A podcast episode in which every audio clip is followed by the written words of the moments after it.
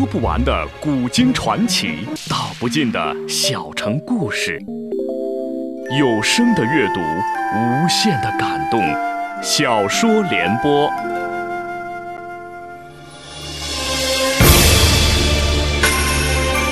宋哲宗年幼登基，高太后垂帘听政。亲政后，他改年号为绍圣，因用人不当，朝廷陷入党争，但对外取得的战绩却超过了大宋。除赵匡胤之外的所有皇帝，请听秦俊撰写的历史系列小说《大宋天子宋哲宗》，由时代播讲。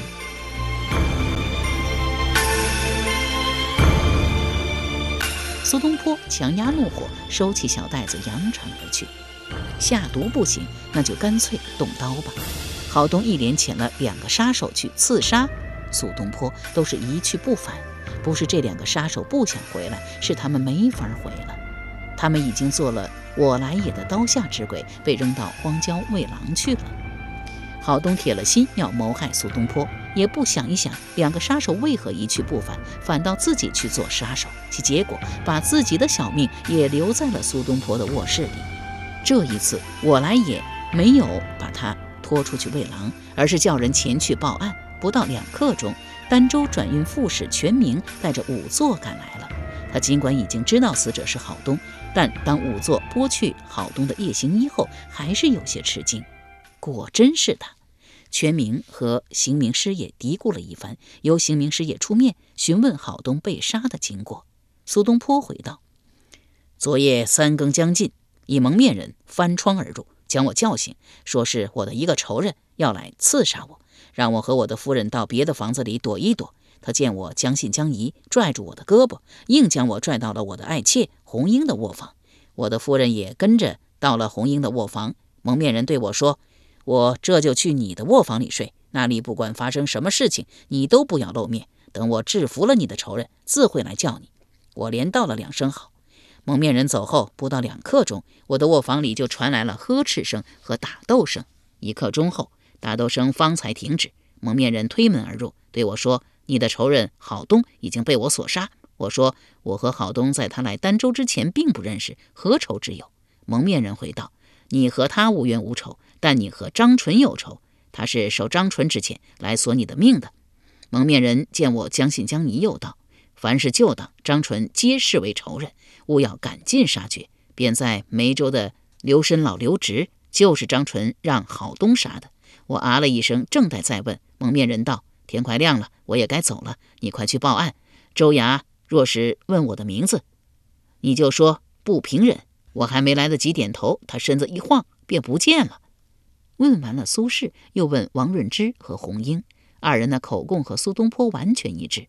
全明命衙役将郝东的死尸抬回州衙，通过八百里加急，把郝东的死讯上报朝廷。一个。朝廷四品大员居然去做刺客，而刺客的幕后推手又是当朝宰相，奇闻，天大的奇闻！这一奇闻成了人们皆谈相议的头号话题。张纯坐不住了，装模作样的去见哲宗，恳请彻查，还他一个公道。因事设当朝宰相。哲宗原本想把这个案子压下去，今见张纯恳请，忙颁旨一道，由新任翰林学士承旨蔡京牵头，组建一个班子来彻查此事。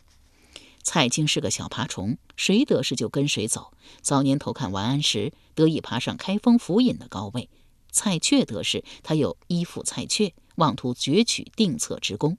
司马光执政，他又投靠司马光，为司马光恢复差役法，鸣锣开道。张纯掌权，他立马依附张纯，不止为张纯实行免役法出谋划策，还将张纯的几个对手诬以大逆不道之罪，或贬出朝廷，或流放岭南。张纯投桃报李，见其为尚书右丞，因曾布的反对，未能如愿。两个月后，蔡京迁翰林学士，但这一次迁官与张纯没有关系。蔡京之弟蔡卞乃王安石的女婿。哲宗要绍圣，自然要用王安石的变法派。蔡卞由几世中迁为尚书左丞。蔡卞早年并不坏，他在扬州、广州、越州、润州、陈州任官期间，不仅为当地百姓做了许多好事善事，还非常清廉。由广州转任越州时，万人为他送行，且在他的衣服上泼洒蔷薇露，以示他的清廉。自越州还京，迁礼部侍郎，奉诏出使辽国，辽人特地用白驰车作为他的坐车，且与之曰。这种车是吴军的乘车，从未让外臣坐过。只因您是南朝的贤臣，才破例作为您的坐车。北朝给蔡卞的这一礼遇，使蔡卞名声大振。他不止自己升了官，他家的鸡犬，包括蔡京，也跟着升。蔡京虽然觊觎执政之位，但他知道有曾布在，他不可能当。要想当上执政，就得设法扳倒曾布。但要扳倒曾布，仅凭他兄弟二人之力是不行的，得和张纯联手。张纯也想和蔡卞兄弟联系，一拍即成，正谋划着如何扳倒曾布。张纯摊上大事了。张纯若是一倒，曾布自然升迁宰相。到那时，就不是当不当执政的问题，而是如何听任曾布的摆布，甚而丢官。得拉张纯一把。为拉张纯一把，蔡京说服蔡卞，双双进宫面圣，向哲宗动之以情，晓之以理。情呢，自然是感情了。在哲宗绍圣的过程中，张纯一马当先，披荆斩棘，使新法得以恢复。理呢，自然是讲道理了。朝廷的四品大员居然扮刺客行刺当代大文豪，已经让朝廷大跌面子。如果再把张纯幕后指使之罪坐实，朝廷脸面何在？哲宗越听越觉得蔡京兄弟言之有理，想了一想，说：“此事朝野尽知，不能不查。至于怎么查，查到什么程度，那就由元长定吧。”查的结果，郝东虽然受了招安，但贼性未改，因垂涎苏东坡的美妾刘红英，身穿夜行衣潜入其宅，欲行不轨，被刘红英所杀。刘红英自知罪重，自缢而死。刘红英确实是苏东坡的小妾，也确实是自缢而死。她的死与郝东丁点关系也没有，不，不能说的那么绝对，关系还是有一点的。刘红英出身于书香门第，嫁了一个男人是武举，二人说不上三句话就要吵架。某一日，刘红英伴婆母游西湖，听说苏东坡也在游西湖，不顾婆母的反对，将船开到苏东坡船边。而且又登上苏东坡的游船，请他在自己的手帕上签上大名。回到家中，武举男人把红英暴打一顿，一张休书将红英送回娘家。娘家人不但不痛恨武举，反对红英，冷嘲热讽。红英一怒之下离家出走，去汴京寻找苏东坡，不讲条件，也不要名分，心甘情愿地做了苏东坡一个小妾。自汴京而儋州，只因我来也和郝随的出现，他被苏东坡抛弃了。我来也因两次救苏东坡性命，苏东坡对他甚为感激，天天宴请我来也。苏东坡性情豁达，每一次宴请我来也和九哥的时候，便让他的妻妾作陪。我来也虽不贪色，但每次看到刘红英的眼光与众不同。苏东坡笑而问之：“周大侠，你认识红英？”我来也回道：“啊，不认识。”苏东坡又问：“既然不认识，您看他的眼神咋有些异样？”我来也叹道：“哦，在下自小在姑家长大，姑家有一个表妹叫张娥儿，与在下同岁，那模样长得和红英嫂子一模一样。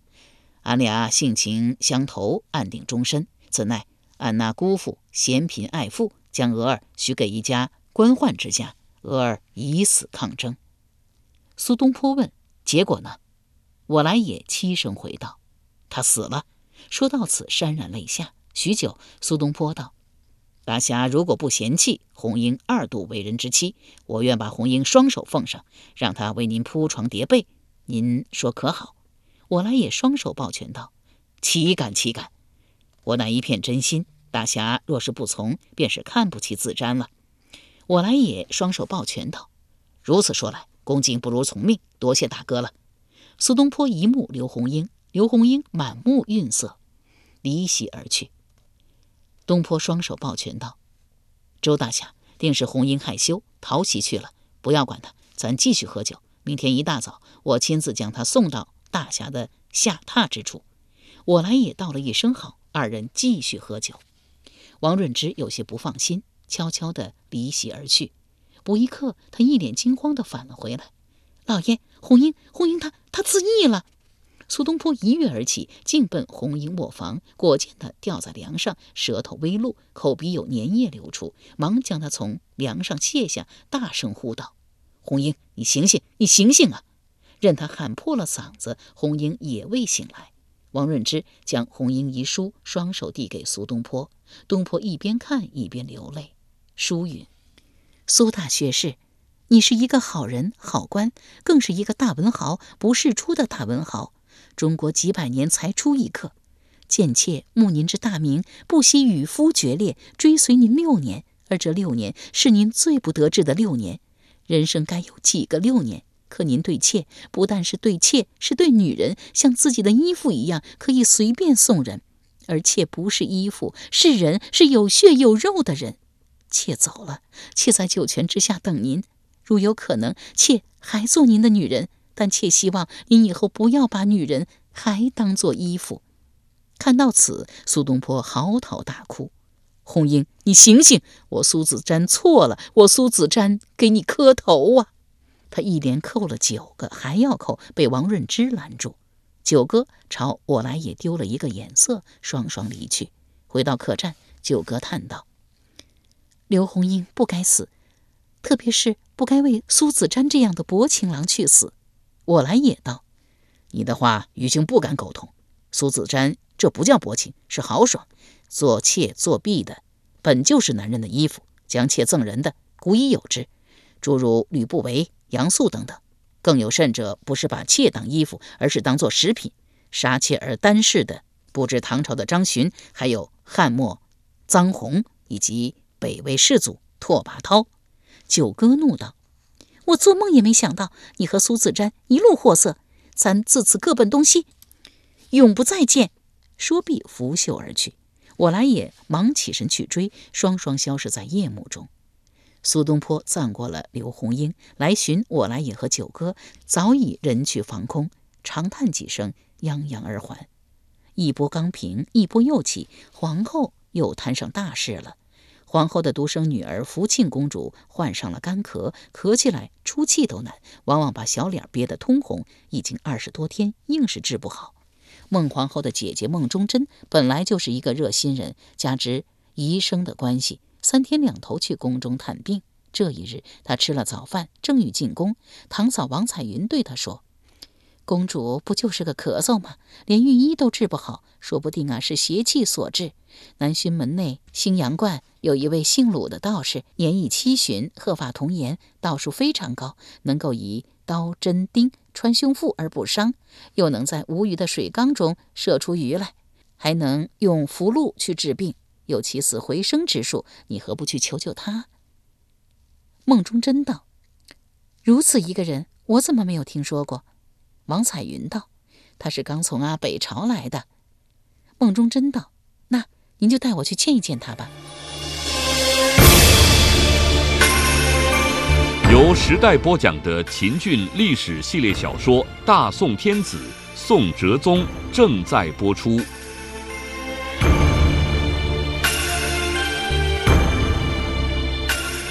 妯娌二人来到新阳观，向道童说明来意。道童将他俩带到后院，在距鲁道人二十几步的地方停了下来。二位信使、炼师正在会客，容我向他禀报一声。王彩云忙道了一声好。等那道童转身后，王彩云朝面南而坐的道士指了指，小声说道：“他就是我跟你说的鲁道长。”孟忠贞将头轻轻点了一点。王彩云问：“你看他是不是鹤发童颜，一副仙风道骨的样子？”孟忠贞又将头点了一点。二人正说着闲语，道童折回来说道：“二位信使，炼师有请。”二人忙向鲁道人屈去。鲁道人不止站了起来，而且笑脸相迎。与他相向而坐的那位员外郎也站了起来。孟忠贞二人直趋鲁道人。在距鲁道人尚有五六步的地方停了下来，且向鲁道人行一万福之礼，鲁道人还一抱拳之礼。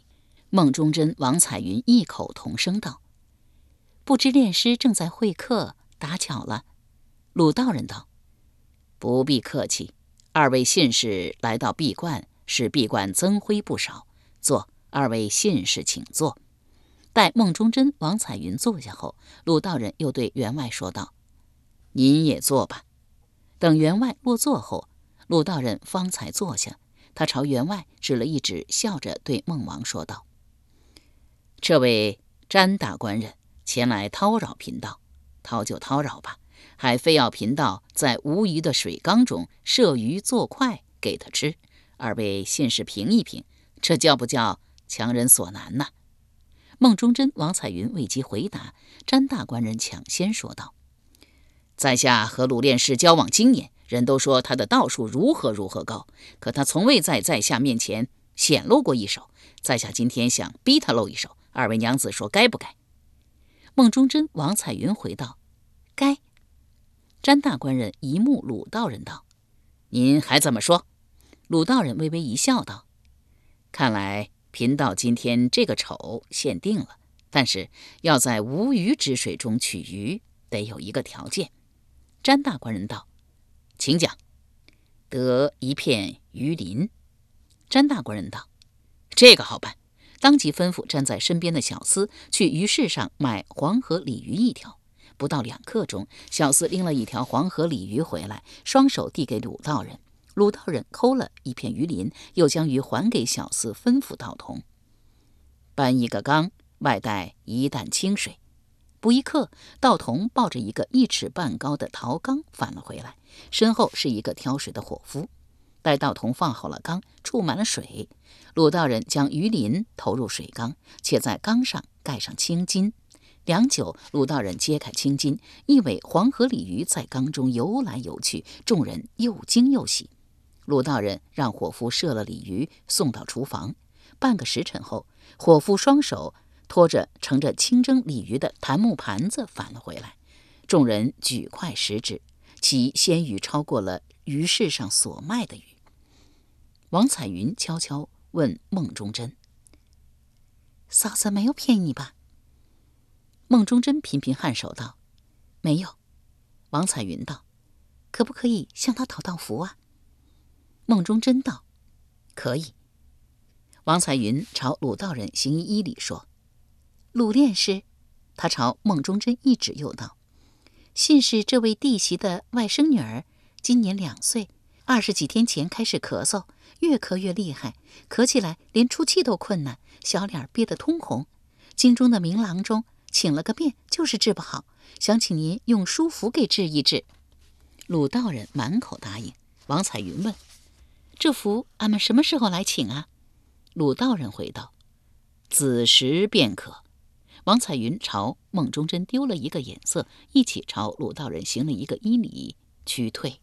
距子时还有两刻，妯娌二人便来到了新阳观。道童将他二人带到后院，院中置一案子，但用黑围围了起来。案上置以炉香、藤盒、烛台、香花、香炉后，置一本书《慈怀普渡》。王彩云悄声问道童。陆炼师怎么还没来呀？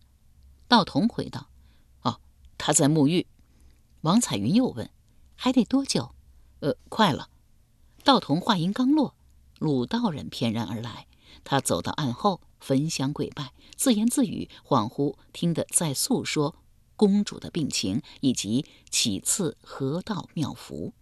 在鲁道人自言自语之时，道童捧来书符工具，鲁道人自语毕，一边。念咒一边梳符，梳毕，将脚倒跺一下。孟中贞接符，千恩万谢后驱出新阳观。翌日一大早，孟中贞携符来到了坤宁殿。孟皇后听她姐姐说明来意，大惊道：“宫中比不得民间，是严禁巫蛊和符箓的。你这样做，倘被奸人所知，恐怕要搬弄一番是非出来。快把符带走吧。”话音刚落，哲宗来了。孟皇后便将忠贞姐姐为福庆公主求福治病的事细说了一遍。哲宗道：“忠贞此为乃是为福庆好，不算个事，你不必放在心上。”正如哲宗所言，这件事原本不是一个事。不知为甚，宫中突然起了一个谣言，说孟皇后暗结道士，用符箓诅咒哲宗和刘青京。哲宗虽然不信，但经不住刘青京软磨硬缠，命御史中丞邢恕和郝随一起彻查此事。邢恕、张纯本来就是一党，张纯未顾相位，暗结郝随和刘青京，而宫中的谣言又出自郝随和刘青京。这一查，不止查出了符，还查出了标有哲宗和刘青京名字的布娃娃，而且那布娃娃的前心后背插满了钢针。仅有物证还不行，还得有人证。为得到人证，邢树将坤宁殿的宫女宦官抓了三十多个，另外又抓了一个孟中贞。鲁道人原本也要抓，但没有抓住。对于抓到的这些人，一个个严刑拷打，连。最残酷的刑都用上了，残酷的刑很少有人扛得住，故而刑术要他们招什么，他们便招什么。也有人例外，这个人便是陈莹儿。他被二龙吐须之刑整昏后，被人解开席子，平躺在地，许久才醒过来。刑术背着双手躲到他的身边，笑嘻嘻地问道：“你到底招不招？你若再不招，也就让你尝一尝脑菇的滋味。”陈莹儿切齿骂道：“奸臣，大宋第一奸臣！告诉你，苍天不可欺，皇后不可误。”邢树冷笑道：“好好。”扭头对行刑人吼道：“脑骨伺候！”陈莹儿朝邢树猛地啐了一口，趁他擦脸之机，一头向墙上撞去。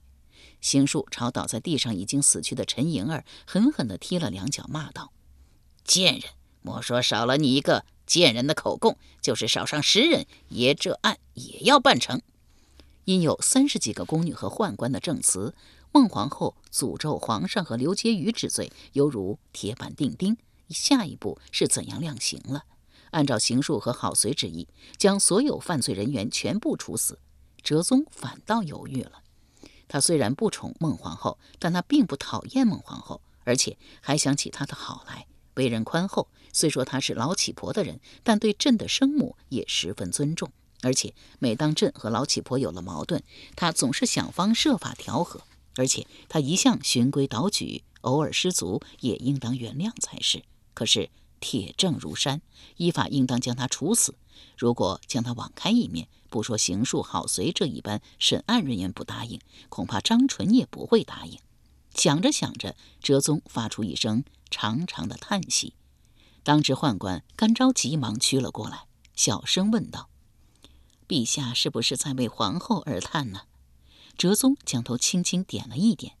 甘昭急叹道：“皇后是一个好人呢。”哲宗亦叹道：“朕也知道他是一个好人。”甘昭吉道：“奴才有一言，如鲠在喉，不知当讲不当讲。”哲宗道：“讲。”甘着急，反倒犹豫起来。哲宗催促道：“讲啊，你怎么不讲了呢？”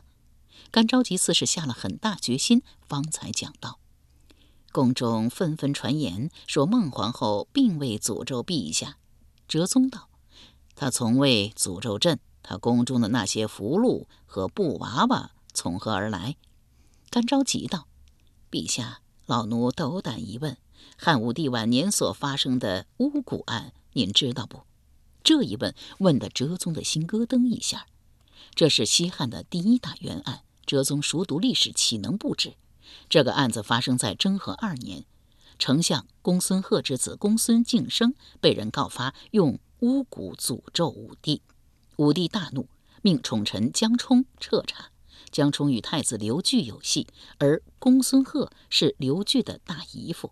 江充明知公孙贺冤枉，不惜栽赃陷害，使这个案子越查越大，连皇后卫子夫和刘据也被牵了进去，逼得卫子夫和刘据投环自杀。